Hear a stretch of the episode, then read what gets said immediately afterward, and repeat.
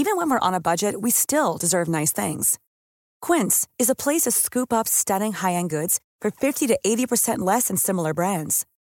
They have buttery soft cashmere sweaters starting at $50, luxurious Italian leather bags, and so much more.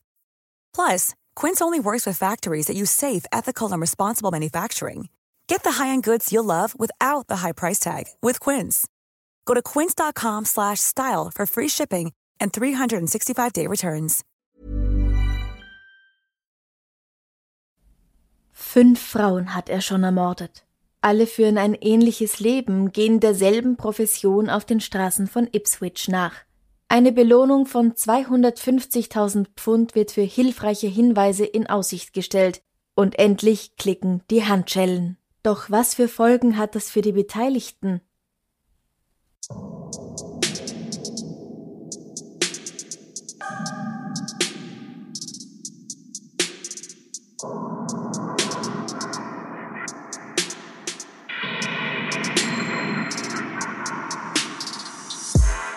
Servus. Christi. Herzlich willkommen bei Darf's ein bisschen Mord sein? Dein Podcast zum Thema wahre Verbrechen. Mein Name ist Franziska Singer. Und ich bin Amrei Baumgartel. Letzte Woche haben wir über die Morde an Gemma Adams, Tanya Nicol, Annalie Elderton, Paula Clennell und Annette Nichols gesprochen. Alle waren zwischen 19 und 29 Jahren alt, drogenabhängig und sie waren als Sexarbeiterinnen auf den Straßen von Ipswich in England tätig. Wer diese Folge noch nicht gehört hat, bitte macht das jetzt und schaltet dann erst hier ein, denn das hier ist Teil 2. Heute wollen wir uns weiter den Ermittlungen und schließlich auch dem Täter selbst widmen. Alles klar. Im November und Dezember 2006 ist in Suffolk ein Sauwetter. Es regnet die ganze Zeit. Die Leichen von Tanja und Gemma werden Tage bzw. Wochen nach ihrem Tod in einem Bach gefunden. Sie sind nur schwer identifizierbar und davon noch DNA-Spuren des Täters an ihnen zu finden, kann leider keine Rede sein. So glaubt man zumindest. Mhm. Annalie, genannt Annie, Paula und Annette oder auch genannt Nettie werden wenige Meter neben der Straße gefunden. Paula und Nettie liegen recht nah beieinander, auch wenn sie nicht am selben Tag getötet oder dort abgelegt wurden. Über ihnen stellt die Polizei, nachdem sie gefunden wurden, Zelte auf, damit sie so lang wie möglich so trocken und von den Elementen so unberührt wie möglich bleiben und noch an ihrem Fundort untersucht werden können. Damit da also beim Transport auch nichts verloren geht. Ja. Ich habe in der letzten Episode schon ein bisschen über das Profiling gesprochen und über die unglaubliche Summe von insgesamt 275.000 Pfund, die eine Privatperson und ein Boulevardblatt als Belohnung für Hinweise, die zur Ergreifung des Täters führen, ausgesetzt haben. Das ist natürlich ein Riesenanreiz und führt zu Unmengen von Telefonanrufen und E-Mails, die bei der Polizei eingehen oder auch bei den Zeitungen. Und die Polizei, die ist eh schon komplett überfordert. Und welche Anrufe und äh, Hinweise kommen da so rein? Ja, die Leute teilen der Polizei halt ihre eigenen Theorien mit. Oh Gott. Zwei der Frauen werden ja in einer Kruzifixposition aufgefunden, also die Arme zur Seite ausgebreitet und ein Knie so leicht angezogen. Vielleicht war der Täter also religiös. Vielleicht war er sogar ein Priester oder der Erzbischof von Canterbury. Ja, das wird nämlich tatsächlich gesagt. Vielleicht war es auch der Papst. Der ist zu diesem Zeitpunkt gerade nicht in England. Aha, ja, das ist dann auch ja, der einzige nur Grund. Deswegen, äh, ja. Das ist ein Alibi, ja? Die ersten zwei, also Tanja und Gemma, werden im Wasser gefunden. Das muss doch der Versuch sein, die Prostituierten von ihren Sünden reinzuwaschen. Oder vielleicht ist der Mörder gar kein Mörder, sondern eine Mörderin, nämlich eine Frau, deren Mann sich bei einer Sexarbeiterin mit einer Geschlechtskrankheit angesteckt und die dann ihr weitergegeben hat. Und deswegen will sie sich an diesen Bezahldamen rächen. Ja, es ist eine legitime Theorie. Ja. Oder es war ein Ausländer, weil, halte dich fest, es kommt immer wieder auf denselben. Scheiß raus. Ein echter Engländer kann doch so schlimme Taten unmöglich begehen. Oh Gott. Es gibt so viele wirklich schlimme Serienmörder oder auch Einzeltäter. in England, in Großbritannien, das ist ziemlich dumm, sowas zu sagen. Es ist immer dumm, sowas Es zu sagen, dumm, dass sowas es zu ein sagen. Ausländer sein musste, weil die eigenen Volksleute könnten das ja nie im Leben tun. Ja, Bullshit. ich meine nur, es gibt unzählige Beweise. England hat auch was vorzuweisen. Ja, definitiv. Mhm. Ja. Oder, das finde ich auch ganz gut, das ist ein Stück nur unter den Aliens. Vielleicht. Ich wollte gerade fragen, kommen die Ja, auch ja. noch? Vielleicht ist es ja der Versuch vom KGB, von dem Mord an Alexander Litvinenko abzulenken. Wenn du dich Ah. erinnerst, das war ein Natürlich. ehemaliger KGB-Offizier, der im November 2006 in London vergiftet worden war. Das muss es sein. Ja, weil nämlich als dann über die ganzen toten Frauen berichtet wird, verschwindet der Litvinenko ein bisschen von den Titelblättern der Zeitungen, weißt du? Ja, ja. ja. Also alles vom KGB geplant. Nein. Der erste Verdächtige ist Tom Stevens, 37 Jahre alt. Er war mit allen fünf Frauen bekannt und in einem Interview mit der Zeitung Sunday Mirror sagt er, Ich bin mit ihnen allen befreundet. Am besten mit Tanja und Gemma. Aber mit den anderen auch. Ich hätte wirklich da sein sollen, um auf die aufzupassen. er passt gut auf das Profil. Weiß, männlich, zwischen 25 und 40, kennt sich in der Gegend aus und arbeitet nicht zu regulären Zeiten, also kein 9-to-5-Job. Er hat kein Alibi für die Zeiten, zu denen die Frauen verschwunden sind. Er hat ihnen immer wieder Geld geliehen, er hat sie zu Kunden gefahren oder auch zu ihren Drogendealern und dann auch wieder nach Hause gebracht. Wo immer zu Hause gerade war, denn die wenigsten der Frauen hatten eine feste Wohnung. Tanja zum Beispiel hat auch oft bei Tom übernachtet. Und er bringt sich immer wieder in die Ermittlungen ein. Er fragt nach, ruft an oder kommt persönlich auf der Wache vorbei, um seine Gedanken mitzuteilen. Am 18. Dezember geht er zur Polizei und sagt, er weiß nicht recht. Die Zeitung behauptet, dass er der Mörder ist. Vielleicht ist er es wirklich? Er fürchtet, dass er eine Persönlichkeitsspaltung hat und diese Morde begeht, wenn die andere Persönlichkeit übernimmt.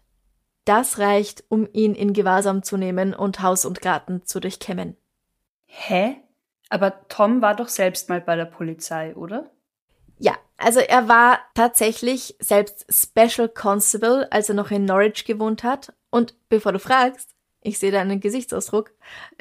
Ein Special Constable arbeitet zwar mit der Polizei zusammen, aber auf freiwilligen Basis. Also nicht angestellt und in den meisten Fällen Ah. nicht bezahlt. Du musst aber Okay. trotzdem eine gewisse Ausbildung durchlaufen und du hast im Grunde danach die gleichen Rechte und Pflichten. Das ist in jeder Gegend ein bisschen anders, aber halt ohne Geld. Aber er verhält sich, also ich meine vor allem dafür, dass er diese Ausbildung ja hat, Ja, scheiße auffällig. ja. ich weiß nicht, was bei ihm in seinem Kopf so alles los ist, ganz ehrlich. Mhm. 2003 trennen seine Frau und er sich, aus den Medien unbekannten Gründen, muss ja auch gar nicht wichtig sein dafür, und im September 2006 bezieht er dann seine erste eigene Wohnung und arbeitet im Tesco Supermarkt. Er ist ein Freier und er bemüht sich zum Teil gegen Sex und zum Teil auch ohne Gegenleistungen, auch in gewisser Weise um das Wohlergehen der jungen Frauen auf der Straße. Also im Grunde würde ich sagen, verhält er sich wie ein Zuhälter. Sagen wir mal ganz ehrlich, er fährt sie hin zu Jobs, er Ja. holt sie ab, er gefällt sich in dieser Rolle als Aufpasser, als Beschützer der Frauen, nur dass er halt nicht wirklich mit Geld bezahlt wird dafür. Manchmal haben sie zum Dank, sagt er, Sex mit ihm. Manchmal bezahlt er sie auch für Sex. Ja, aber hm. Hm. Also kein heiliger Samariter auf jeden nein, Fall. das nicht. Ja. Sein Auto wird auch durchsucht, nicht nur Haus und Garten, aber es kann kein Hinweis darauf gefunden werden, dass er ihnen an einem der drei Plätze irgendetwas angetan hätte. Nur ein einziges DNA-Profil fand sich auf den Körpern von sowohl Annalie als auch von Annette und Paula. Es wird durch die Datenbank gejagt und es gibt eine Übereinstimmung im System. Das ist aber nicht Tom Stevens, sondern dieser Mann heißt Steve Wright. Stephen Gerald James Wright wird am 24. April 1958 in einem Dorf in Norfolk geboren. Er ist das zweite von vier Kindern von Patricia, einer Tierarzthelferin, und Conrad Wright, einem Militärpolizisten. Aufgrund des Jobs seines Vaters zieht die Familie oft um, England, Malta, Singapur. Patricia verlässt die Familie, als Steve sechs Jahre alt ist, weil Conrad gewalttätig ist. Sie lassen sich erst 20 Jahre später allerdings offiziell scheiden. Sie sagt, dass sie die Kinder gern behalten hätte, ihr Ex das aber nicht gestattet habe. Er, der Vater, der Ex, meint, dass sie mit einem anderen Mann abgehauen sei und sich nicht um ihre Kinder geschert habe.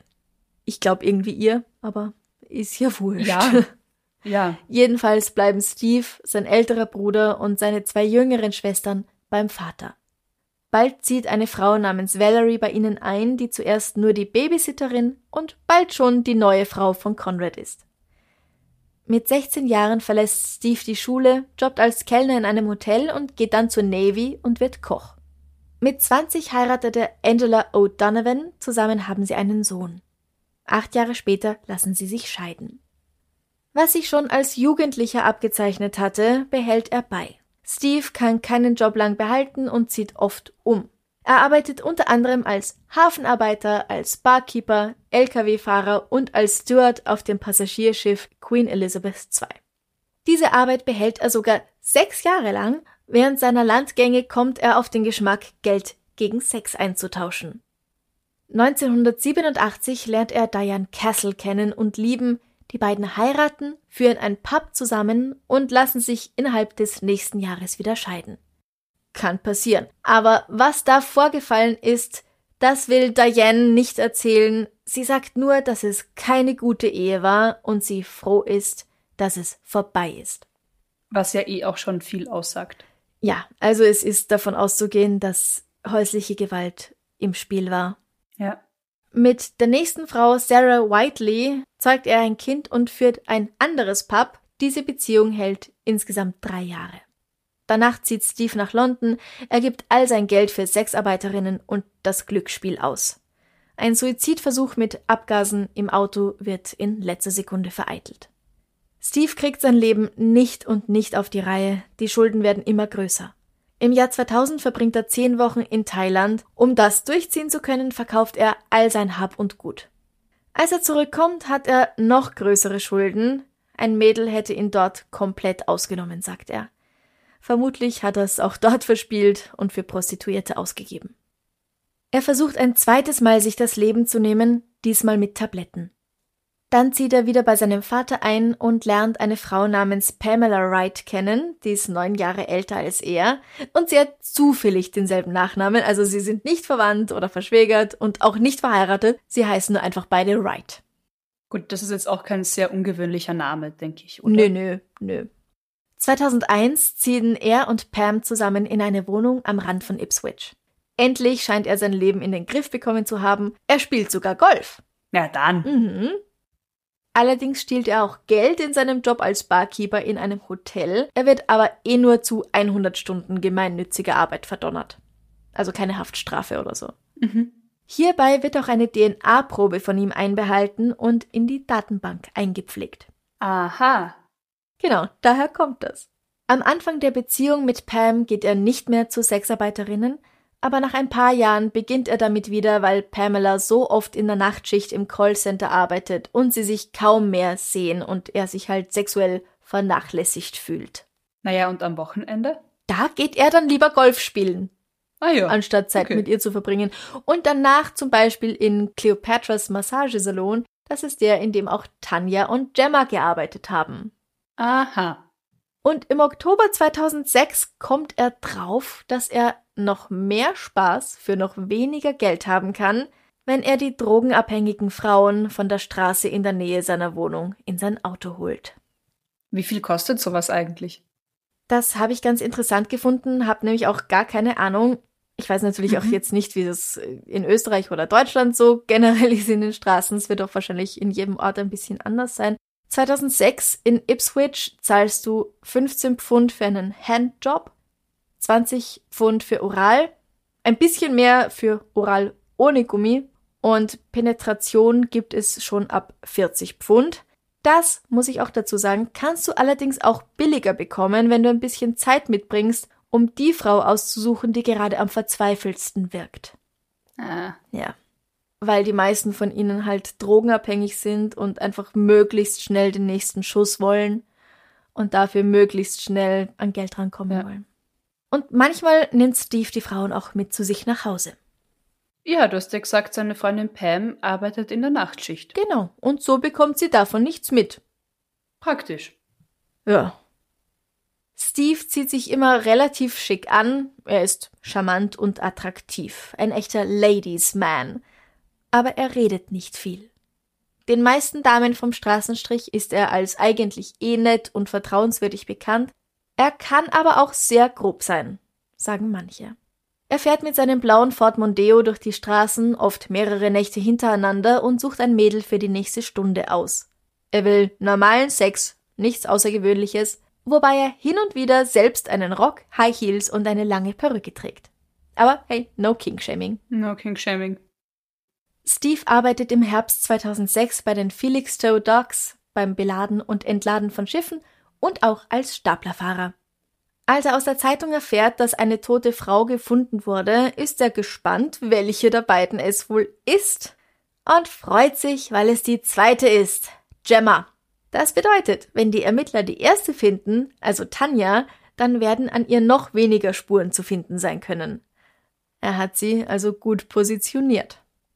Weil du kannst dir denken, die erste, da macht man vielleicht noch ein paar mehr Fehler als dann bei der zweiten ist sich ja. vielleicht noch nicht so ganz so sicher bei dem, was man tut. Dann finden sie auch Tanja und schließlich Annelie. Die hat er irgendwie nicht weit genug von der Straße abgelegt. Ob er es wagen soll, gleich noch eine zu töten? Die Sexarbeiterinnen sind wachsam geworden. Sie wissen auch, dass ein Mörder schon drei ihrer Freundinnen das Leben genommen hat. Aber er hat Zeit und er hat Bock. Er braucht den Thrill, die Spannung, das Abenteuer, ein bisserl mit dem Feuer spielen. Da es in der Datenbank Ping macht, als die Ermittler das DNA-Profil dort eingeben, das sie auf drei der fünf Frauenleichname gefunden haben, gilt er sofort als verdächtig. Zwei Tage lang wird er überwacht und am 19. Dezember um Viertel vor fünf am Morgen kommen Polizisten zu ihm nach Hause, um ihn festzunehmen. Sein gesamtes Haus wird durchsucht, Sogar unter den Bodendielen schauen sie, um nichts unversucht zu lassen, Beweise aufzuspüren. In seinem Auto, das aussieht, als ob es vor kurzem ganz fein säuberlich gereinigt worden sei, können schließlich auf der Rückbank mikroskopisch kleine Blutspuren gefunden werden. Sie stimmen mit dem DNA-Profil von Paula Clennell zumindest teilweise überein. Okay, und was bedeutet das? Also wie wahrscheinlich ist es, dass es nicht ihr Blut ist? 1 zu 56.000. Okay, das ist relativ sehr sicher. Ja. Mhm. Ich kenne mich mit Statistik nicht aus, aber ich glaube, das ist eine ganz gute Wahrscheinlichkeit, dass es Paulas Blut ist. Ja. Ja.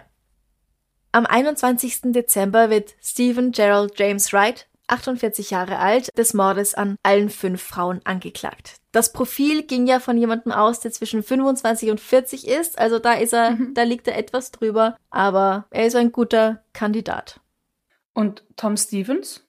Das ist seine Geschichte mit diesem Tom. Der hatte ja der Polizei gesagt, wo er mehrmals vorstellig geworden ist, ja. freiwillig. Ja. Er hat der Polizei gesagt, dass wenn er es gewesen wäre, dann hätte er sie erwürgt. Mhm. Was ihn auch nochmal sehr viel verdächtiger gemacht hat. Genau, weil sie wurden ja erwürgt. Genau, es wird vermutet, dass sie alle erwürgt worden sind, auch wenn das nicht bei allen zweifelsfrei festgestellt werden kann. Mhm. Also überhaupt die Todesursache. Ja. Aber ja, der unbekannte Täter hat ja auch den Beinamen der Würger von Ipswich erhalten. Also, dass sie erwürgt wurden, das, das ist irgendwie, davon geht man aus. Mhm. Tom wird jetzt, wo Steve gefunden wurde, erstmal auf Kaution freigelassen und ab Juni 2007 gilt er dann offiziell nicht mehr als Verdächtiger. Steves Prozess beginnt am 16. Januar 2008. Steve gibt zu, mit vier der fünf Geschlechtsverkehr gehabt zu haben, aber er streitet ab, sie getötet zu haben. Das Material einer Überwachungskamera zeigt ganz deutlich, wie Tanja Nickel in der Nacht ihres Verschwindens in einen dunklen Ford Mondeo steigt. Es ist halt auch ein sehr blöder Zufall, weil er hat ja auch so einen. Ja, genau. Es stellt sich dann heraus, dass mikroskopisch kleine Fasern aus Steves Auto von seinem Mantel und einer Jogginghose auf allen fünf Toten gefunden werden konnten. Sogar auf den beiden, die so lange im Wasser gelegen sind? Sogar auf denen, ja. Wow. Auf Tanja findet sich etwas, das mit dem Material des Teppichs in dem Auto übereinstimmt und auf Gemma Fasern von den Sitzen, seinem Sofa, seiner Jacke und der Jogginghose. Auf Nettie, Annie und Paula werden noch weitaus mehr Fasern von Steves Kleidung sowie aus seinem Auto und seinem Haus gefunden. Na klar, sagt Steve, ich hab sie ja auch alle getroffen, in meinem Auto mitgenommen, nach Hause gebracht zu mir und gevögelt. Ne, das heißt alle außer Tanja, die habe ich gleich wieder woanders abgesetzt. Tolle Ausrede. Er hat alle fünf in der Reihenfolge getroffen, in der sie verschwunden sind. Ha! Was für ein Zufall. Ja. Alibi hat er auch keins. Ja. In allen fünf Fällen. Hm.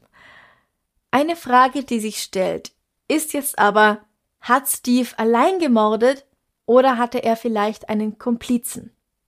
Der plädierende Anwalt meint, Miss Aldertons Überreste wurden ein Stück abseits der Straße deponiert. Es konnten keine Verletzungen festgestellt werden, die daher stammen, dass ihr nackter Körper durch das Dickicht in dieser Gegend geschleift oder getragen worden wäre. Eine mögliche Erklärung dafür ist, dass sie von mehr als einer Person getragen wurde. Weil man halt dann den tief hängenden Ästen besser ausweichen kann und so. Ja. Wobei ich nicht glaube, dass man das unbedingt tut, weil sie ist ja tot. Also und man will sie irgendwo ablegen.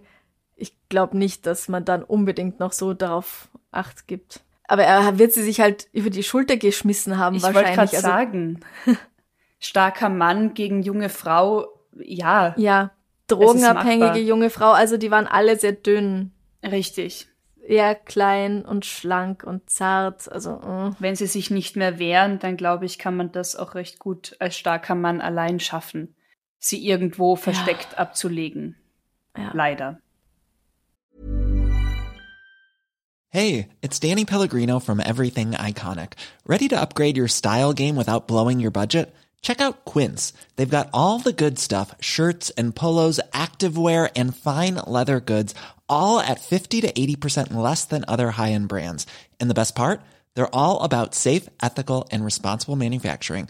Get that luxury vibe without the luxury price tag. Hit up quince.com slash upgrade for free shipping and 365 day returns on your next order. That's quince.com slash upgrade.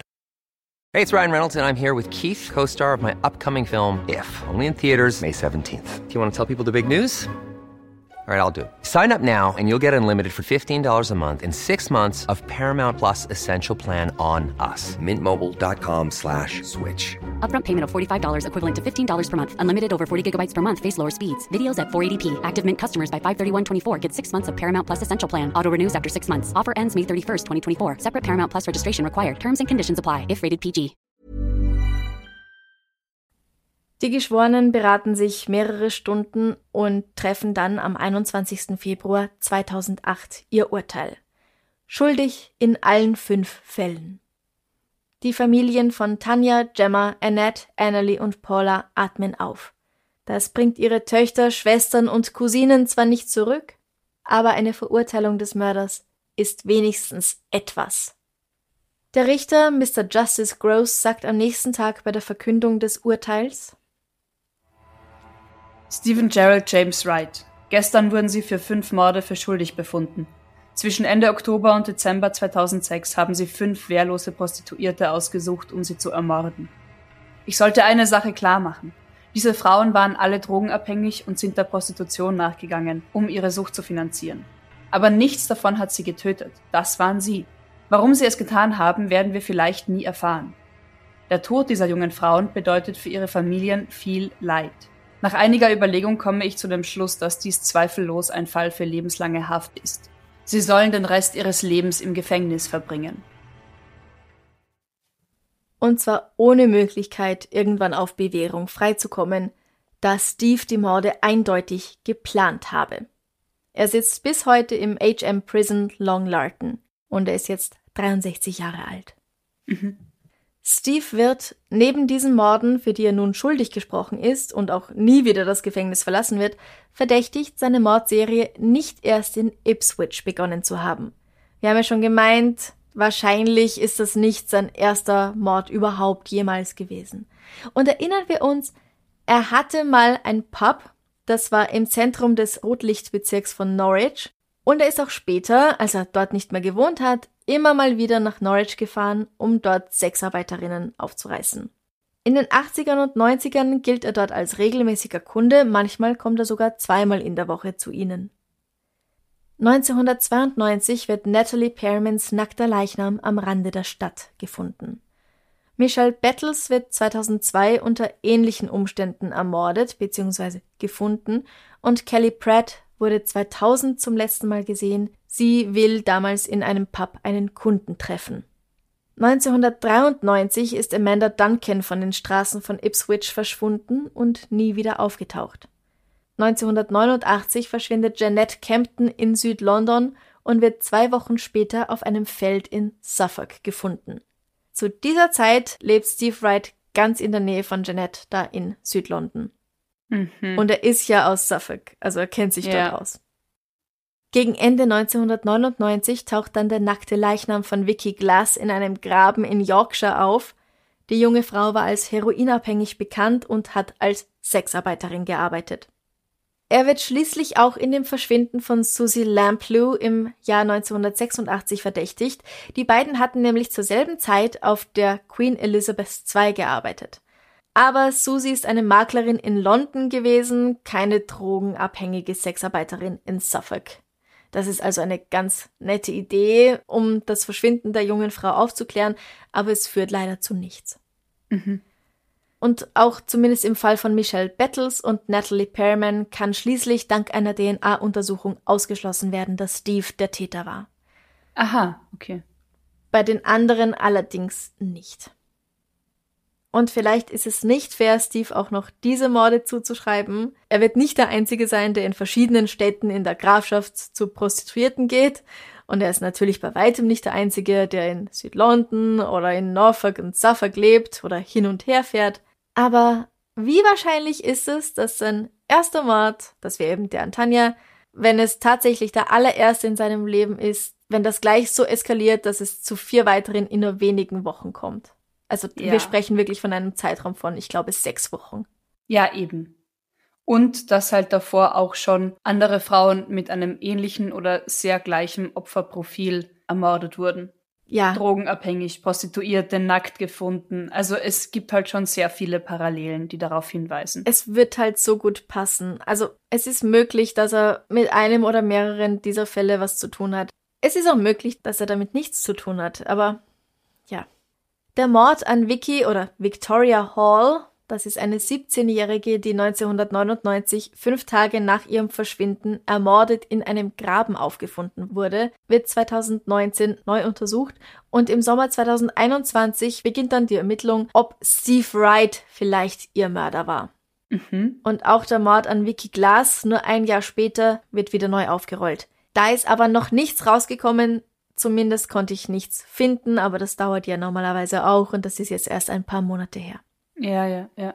Ich kann mir sehr gut vorstellen, dass er noch weitaus mehr auf dem Gewissen hat. Naja, und vielleicht gab es ja auch, vielleicht gab es in anderen Fällen mehrere Täter. Dass er da nicht allein gearbeitet hat. Ah. Ja, ja, dass er tatsächlich in anderen Fällen beteiligt war auf die eine oder andere Weise mhm. und dann halt allein weitergemacht hat. Es ist möglich. Es gibt oder gab auch die Theorie, dass Tom Stevens und er zusammengearbeitet haben. Ah ja. ja. Aber die wird auch wieder verworfen. Von dem wird dann tatsächlich gar nichts mehr. Also das war einfach nein, nein, der wird dann, als Spinner abgestempelt, der ja. sich halt wichtig machen wollte. Genau. Genau, mhm. weil er ja selber sich auch als Teil der Polizei in gewisser Weise gesehen hat, weil er mal dieser Special Constable war und einfach so gern helfen wollte, gern wichtig sein wollte, gern mhm. Aufmerksamkeit haben wollte. Ja. Und äh, wahrscheinlich ist halt auch eine Schraube locker bei ihm. So, so sehr ihm dieses, dieser Helferkomplex dann vielleicht angeordnet wird und Polizei helfen, aber er hat auch Prostituierte ausgenutzt und ihnen nicht nur geholfen. Also ja. nicht, er hat ihnen definitiv nicht ausschließlich selbstlos geholfen. Nein, bestimmt nicht. Aber denken wir mal an Pam, die Freundin von Steve Wright, mit der er schon Jahre zusammen war. Die war, als er abgeholt wurde, gerade mal wieder in der Nachtschicht im Callcenter, mhm. hat ihn nicht erreichen können. Er hätte sie eigentlich abholen sollen. Und dann kommt sie nach Hause und kommt drauf, boah, scheiße, die Polizei hat meinen Partner abgeholt. Aus so einem Grund. Und dann denkt sie zurück, denkt dran, wie sie mit ihrem Freund am Küchentisch sitzt und die Nachrichten anschaut. Da kommt was über den Serienmörder, der gerade in deiner Stadt umgeht. Mhm. Sie sagt sowas wie, boah, scheiße, was für ein Monster macht denn sowas? Ja. Und dieses Monster knuspert gerade neben ihr gemütlich an seinem Schokoriegel. Das ist schon unvorstellbar. Ja, da ist auch ein Schock fürs Leben. Ja, definitiv. Ja, definitiv. Aber das ist ja ganz oft so bei Tätern, also gerade bei Serientätern, die recht lang unbemerkt bleiben, Mhm. dass dann Angehörige, Familien, Freunde, Nachbarn aus allen Wolken fallen Ja, ja, und ja. sich eben nicht vorstellen können, dass dieser Mensch dazu fähig war oder ist. Ja. Mhm. Bestes Beispiel BTK, der furchtbare Serienmörder und Vergewaltiger, dessen Tochter aus allen Wolken gefallen ist. Was? Mein lieber Vater, Papa? Naja, Also ich glaube, dass auch tatsächlich als Angehöriger einen Vertrauensknacks. boah. Für sehr ja, lange Zeit. Ja, du brauchst sehr viel Therapie nach sowas. Du glaubst, du kennst einen Menschen, du lebst mit einem Menschen und dann ist das ganz wer Teilst anderes. dein Bett. Ja, In ihrem Fall. Ja, Ja. Wahnsinn.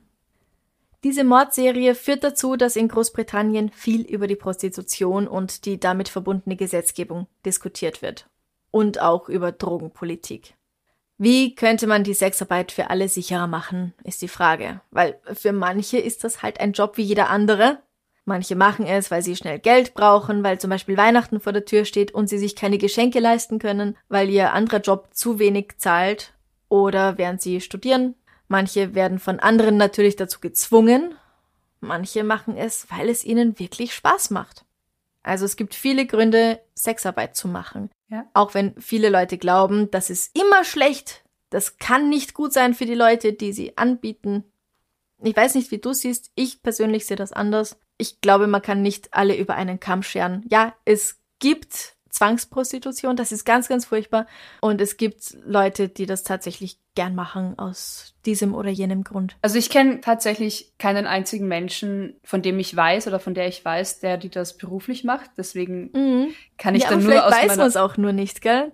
Richtig, das ist also also ich- nichts, was die meisten Menschen irgendwie groß herausposaunen. Aus Angst vor Stigmatisierung. Wahrscheinlich, genau. Also ich kann da tatsächlich nur aus meiner Vorstellungskraft sprechen, aber wie du sagst, ich, ich glaube oder von meinem Gefühl her, dass wahrscheinlich der Großteil diesen Beruf eher macht, um Geld zu verdienen und nicht, weil es tatsächlich Spaß bringt.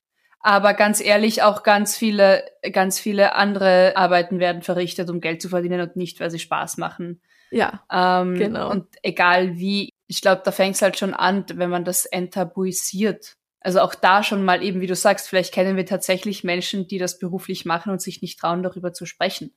Da Mhm. fängt es ja schon mal an, wenn man das einfach so enttabuisiert und sagt, ja, boah, Mist, ich muss wieder in die Arbeit, 9 to 5 im Büro oder boah, Mist, äh, ja, ich gehe jetzt wieder irgendwie auf den Strich oder ins Bordell oder keine Ahnung. Es ist tatsächlich einfach nur eine Arbeit. Wobei, ich kann mir halt vorstellen, dass es emotional definitiv anders oder herausfordernder ist Mhm. als, als ein Ja. Bürojob. Also Hut, ich habe Ja. tats- also größten Respekt vor allen SexarbeiterInnen. Egal aus Ja. welchem Grund sie es machen und im besten Fall machen es alle freiwillig, weil sie diesen Beruf gewählt haben. Genau. Ähm, aber und ich sei es glaube, nur für kurze Zeit. und sei es nur für kurze Zeit. Also ich glaube halt, dass man Büroarbeit und Sexarbeit dann nicht so vergleichen kann, weil ich glaube, du bist körperlich und emotional halt doch anders Ja. gefordert, dich da abzugrenzen oder Ja. dass du nicht so persönlich involviert bist. Mhm. Ja. Ja. Aber es ist doch egal, aus welchem Grund jemand dieser Profession nachgeht. Es, es ist nicht in Ordnung zu sagen, ja, okay, das ist halt ein hohes Risiko, dass man dabei eingeht. Und wenn dann jemand getötet wird, ja, Pech gehabt, Berufsrisiko. Bullshit. Ja, das sind trotzdem Menschen Natürlich. und sie sind ja auch nicht diejenigen, die was Böses tun. Ja. Weil, warum sind denn die Sexarbeiter immer die Sünder und nicht die Leute, die zu ihnen gehen? Ich meine, brauchen wir eh nicht reden eigentlich von Sündern, weil was ist das schon? Ja. Aber deswegen gelten sie dann als Mordopfer oft als weniger wert, als weniger wichtig. Ja, das ist sowieso, das ist sowieso absurd und zum Kotzen. Ja. 2010 produziert die BBC einen Dreiteiler über die Mordreihe mit dem Namen Five Daughters und 2011 erscheint ein Musical darüber. Aha. Okay, das ist aber irgendwie schräg. Ich habe auch so geschaut. Also Serie, Doku, voll super, Musical? ja, das Musical heißt London Road. Das ist die Straße, in der Steve und Pam zuletzt gelebt haben, eben eine Straße in diesem Rotlichtviertel von Ipswich. Mhm. Darin werden Nachbarn, Sexarbeiterinnen und auch Journalisten Wort für Wort zitiert. Man sieht die Morde nicht, die Frauen und ihr Mörder kommen nicht vor, es geht nur um das, was so darum herum geschehen ist. Daraus wurde auch eine Filmadaption mit Tom Hardy und Olivia Colman. Mhm. Also ich denke mir, es ist so eine Art Doku-Musical. Ich weiß nicht, vielleicht kann man den Film noch irgendwo anschauen. Auf der Bühne läuft das meines Wissens nach nirgends mehr. Es hat aber einige Preise gewonnen. Ich kann es mir so schwer vorstellen, aber ja. Aber ich muss sagen, wenn, wenn die, die Opfer und äh, der Täter nicht tatsächlich vorkommen, finde ich das saumäßig schlau gemacht. Also dann kann ich es mir schon wieder eher als Musical vorstellen, wenn du halt einfach eine Atmosphäre einer Gegend erzeugst. Mhm. Vor allem mit dem Hintergrundwissen, warum diese Gegend und was da geschehen ist, aber aus Respekt den Opfern gegenüber wird das eben nicht zum Hauptthema gemacht und ausgeschlachtet. Also ich glaube, dann, ja. dann kann das ganz gut funktionieren. Möglich. Tanya Nickel wurde 19, Gemma Adams 25, Annelie Elderton und Paula Clennell 24 und Annette Nichols 29 Jahre alt. Auch wenn sie viele nur als Drogenjunkies und Huren sehen, nein, wenn man sie so bezeichnet, dann nimmt man ihnen einen Teil ihres Wertes und damit auch ihrer Menschlichkeit weg. Ja. Und alle waren Personen mit einer Geschichte, manche von ihnen sind selbst Mutter gewesen, oder Schwestern, alle sind die Töchter von jemandem und alle wurden geliebt und haben geliebt und gelacht und gern Kuchen gegessen und hatten Träume, hatten Ziele, hatten Pläne genau. und kein aktiver Wunschplan von niemandem ist es, drogenabhängig zu werden und auf den, also auf den Strich vielleicht, ja, okay. Ja. Aber ich glaube, kein Wunschplan ist es, drogenabhängig zu werden. Und ermordet zu werden. Und ermordet sowieso nicht und das Leben, es gibt halt Schicksalsschläge, aber wie du sagst, Deswegen sind diese Menschen nicht weniger wert. Und das Blöde ist halt, wenn du einmal Heroin nimmst, du wirst halt so schnell abhängig. Ja. Und dann kann man leicht reden. Naja, dann hör halt auf damit. Mach halt einen Entzug. Dein Körper will das einfach immer wieder. Also du brauchst halt auch wirklich das richtige Umfeld, um da auch einfach wieder rauszukommen. Ja. Und die, die richtigen Menschen, die dich unterstützen, dann auch die Ressourcen, um Therapie zu finden. Also der Wille genau. allein reicht einfach nicht, ja, bei weitem nicht. Mhm. Ich habe jetzt am Ende noch ein paar Aussagen über die fünf Opfer vorbereitet. Mhm. Machen wir einfach abwechselnd, ja? Gern.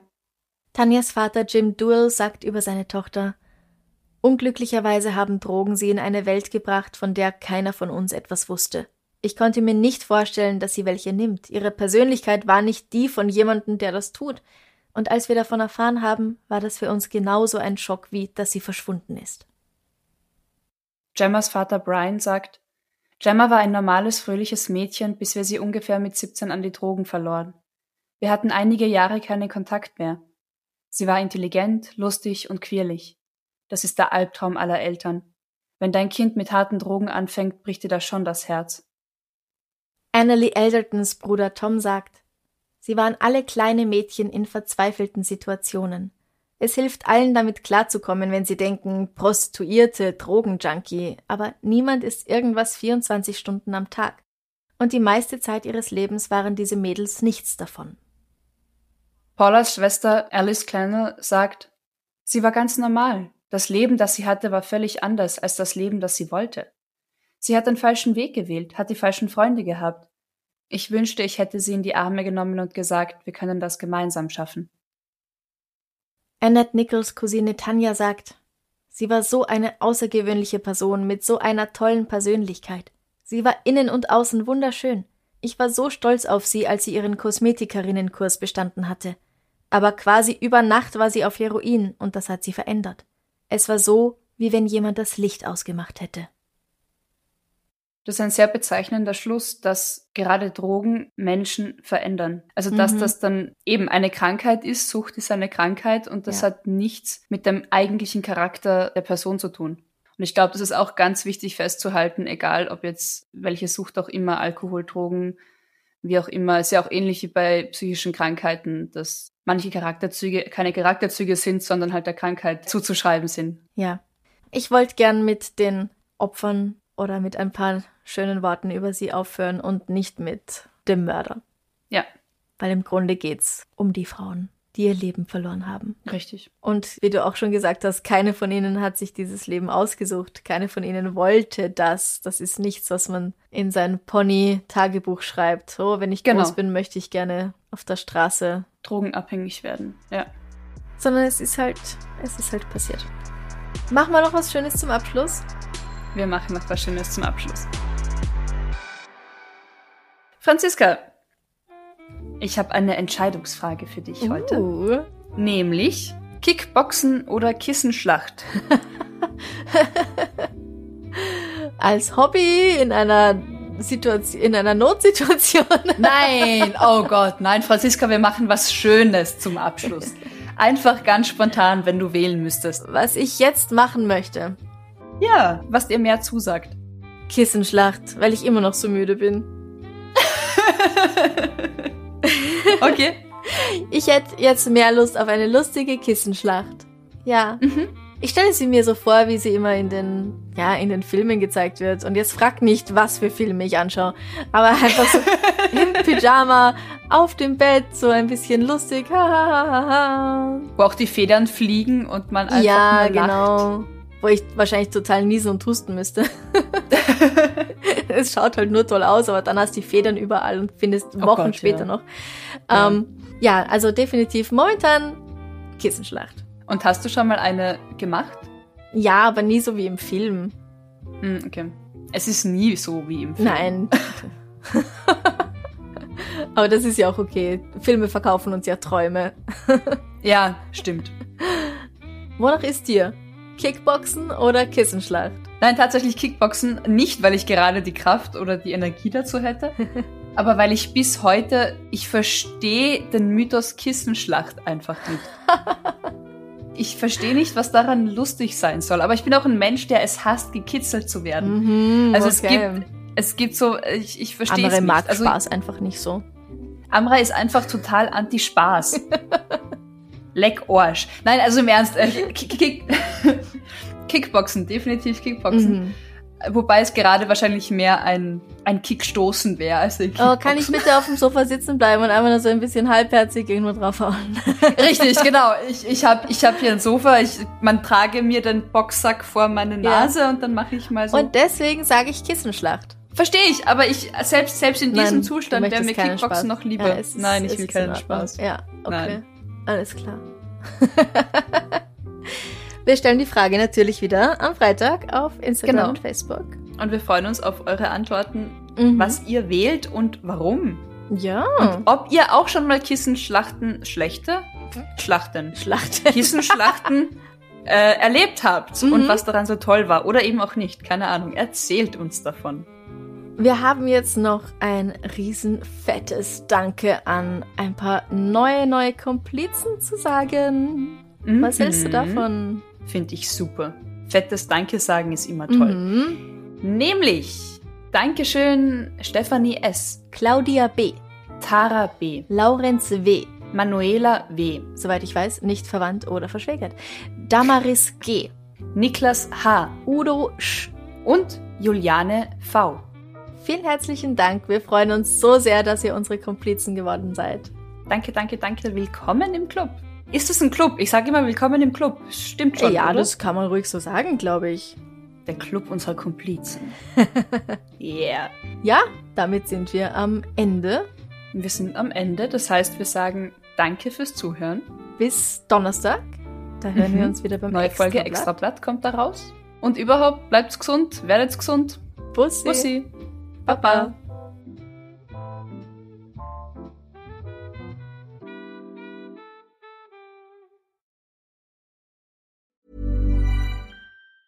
Planning for your next trip? Elevate your travel style with Quince. Quince has all the jet setting essentials you'll want for your next getaway, like European linen, premium luggage options, buttery soft Italian leather bags, and so much more. And is all priced at 50 to 80% less than similar brands. Plus, Quince only works with factories that use safe and ethical manufacturing practices. Pack your bags with high-quality essentials you'll be wearing for vacations to come with Quince. Go to quince.com slash pack for free shipping and 365-day returns. Liebe findet den unterschiedlichsten Ausdruck quer durch die Geschichte. Doch ist es wirklich immer Liebe? Lasst uns über Sex sprechen. Von skandalösen Stories aus der Antike über die Geschichte von Fetischen bis hin zu den unanständigen Geheimnissen berühmter Personen. Bei Liebesgeschichte gehen wir der Entwicklung der menschlichen Sexualität auf den Grund.